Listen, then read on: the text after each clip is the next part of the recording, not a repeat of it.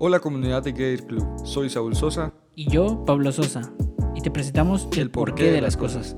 Un podcast en el que cada semana platicamos y debatimos acerca de un tema de interés común. Un tema que tú también puedes elegir. Hola comunidad de Gator Club, bienvenidos a este cuarto episodio de El porqué de las cosas. Hoy te vamos a hablar acerca del calentamiento global. Y la pregunta que te hago este día es, ¿llegaremos a un punto sin retorno? Bien, Pablo, ¿qué nos puedes contar sobre qué es el calentamiento global? Como la misma palabra en sí lo dice, el calentamiento global es el aumento de temperatura de toda la Tierra en general. Pero tenemos que entender por qué se da este calentamiento global. Primero, tenemos que saber bien por qué está compuesta la atmósfera, ya que esta juega un papel muy importante en el calentamiento global. Para entender bien, la atmósfera está compuesta principalmente por oxígeno, nitrógeno y argón, y de otros como el ozono, el vapor de agua y el CO2, siendo estos de menor cantidad en, la atmósfera, pero también siendo los causantes del efecto invernadero, en especial el CO2. ¿Qué es el efecto invernadero en sí? Es la retención de calor en nuestro planeta a través de estos gases estos gases llamados gases de efecto invernadero. ¿En qué consiste este proceso?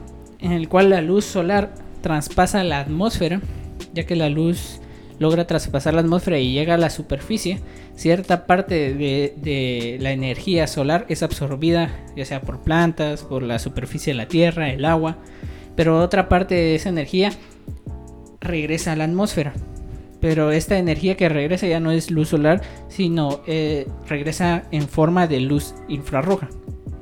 Que esta no la atraviesa los gases de efecto invernadero, es decir, los bloquea esta energía, la bloquea.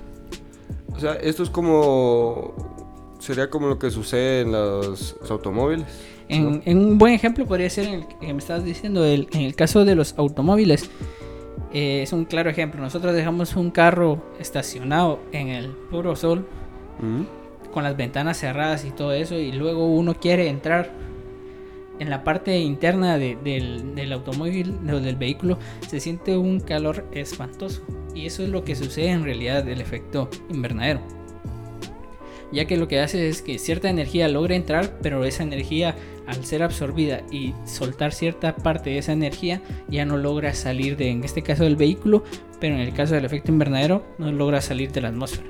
O sea que eh, el efecto invernadero básicamente hay que erradicarlo o, es completamente dañino para nosotros. De cierta manera, no es dañino, ya que es esencial en este caso para que se mantenga la temperatura ideal para la vida en la Tierra ya que si, no tenemos este efecto invernadero, nuestro planeta tendría de temperatura media 18 grados bajo cero aproximadamente. Es decir, un clima en el cual no podrían sobrevivir.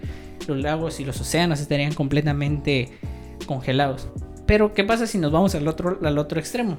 El exceso también nos lleva a que el agua se llegue a evaporar y por lo mismo, siendo el agua una de las cosas vitales para la supervivencia de las especies, no existiría vida. La Tierra de por sí tiene un gran equilibrio en cuanto a la temperatura. Él, solo puede mantener equilibrado esta temperatura en nuestro planeta. Pero el problema... Adivina. Nosotros. Así es, la Tierra de por sí tiene un equilibrio en cuanto a su temperatura. Tiene ciertos ciclos los cuales mantienen la temperatura estable.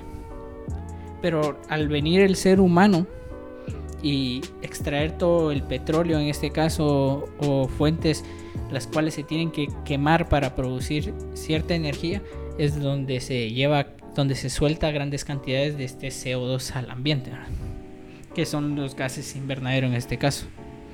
Pero de por sí también tienen ciertas consecuencias el tener este exceso.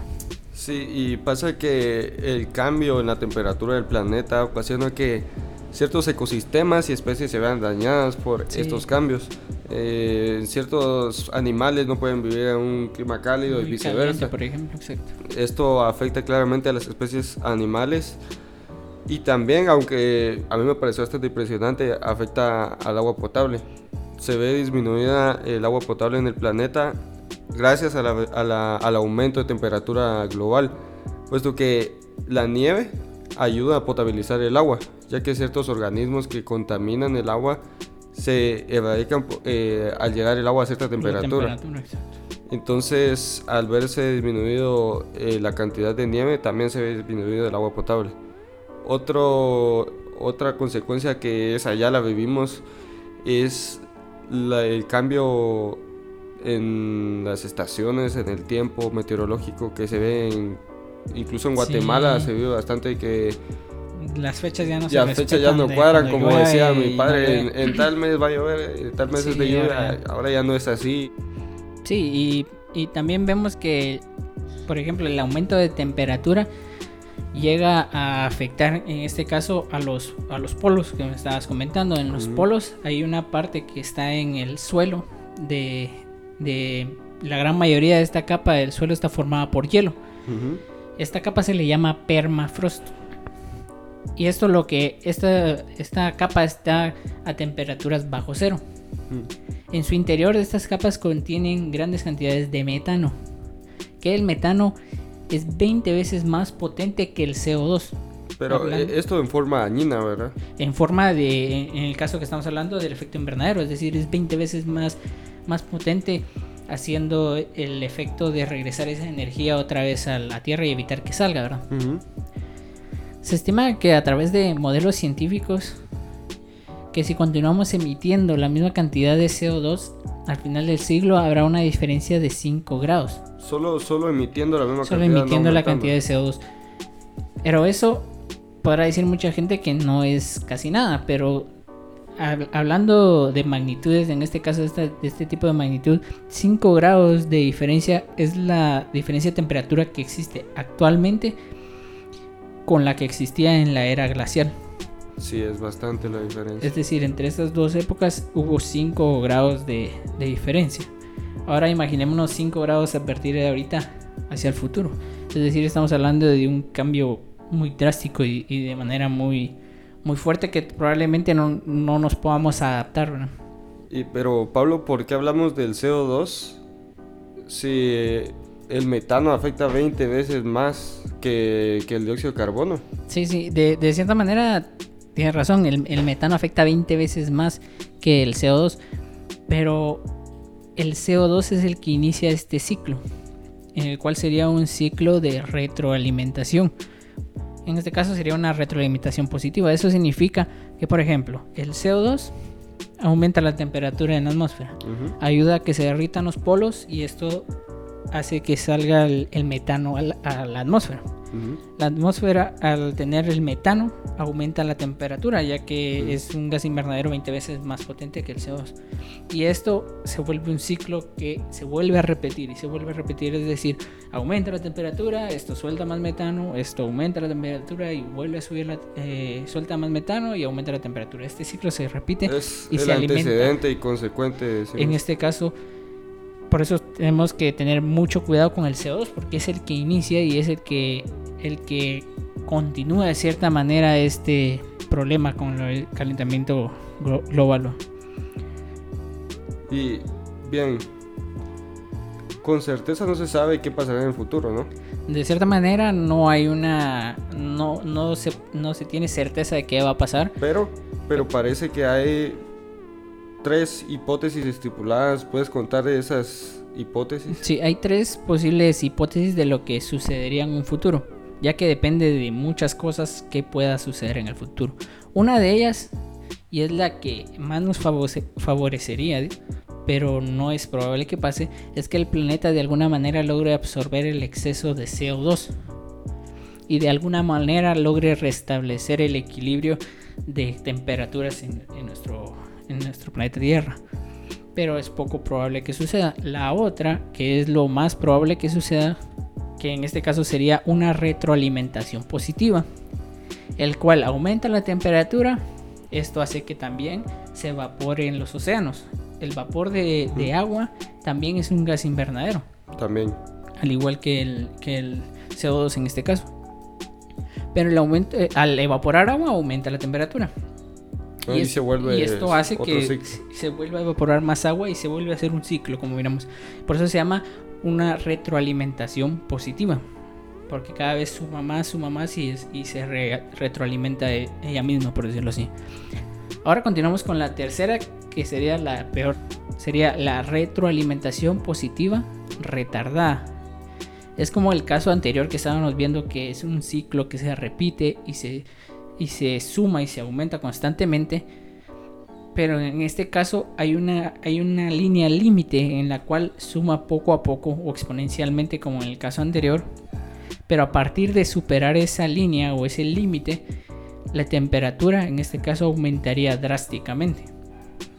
Y bien, eh, contestando a la pregunta del principio de si este es un punto sin retorno o no, pues tenemos que aclarar que esto depende mucho de, nosotros.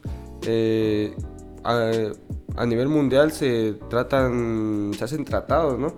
Como el Tratado de Francia que en el cual el objetivo es reducir los grados del... Sí, es decir, que eh, se busca evitar que, que la temperatura global aumente. Es decir, que llegue a un punto muy alto en el cual no, no tendríamos retorno en ese mm. punto. Pero de cierta manera, estas tres posibles consecuencias, mm. posibles porque no, no se puede afirmar como decíamos, van a depender ¿Por qué no se pueden afirmar en primer lugar? No se pueden afirmar porque depende de nosotros. De sencillo. Es decir, las decisiones que tomemos y de la manera en la que nosotros ayudemos a nuestro planeta desde de, a partir de ahorita es lo que va a determinar nuestro futuro y las próximas generaciones que, que van a ir delante de nosotros.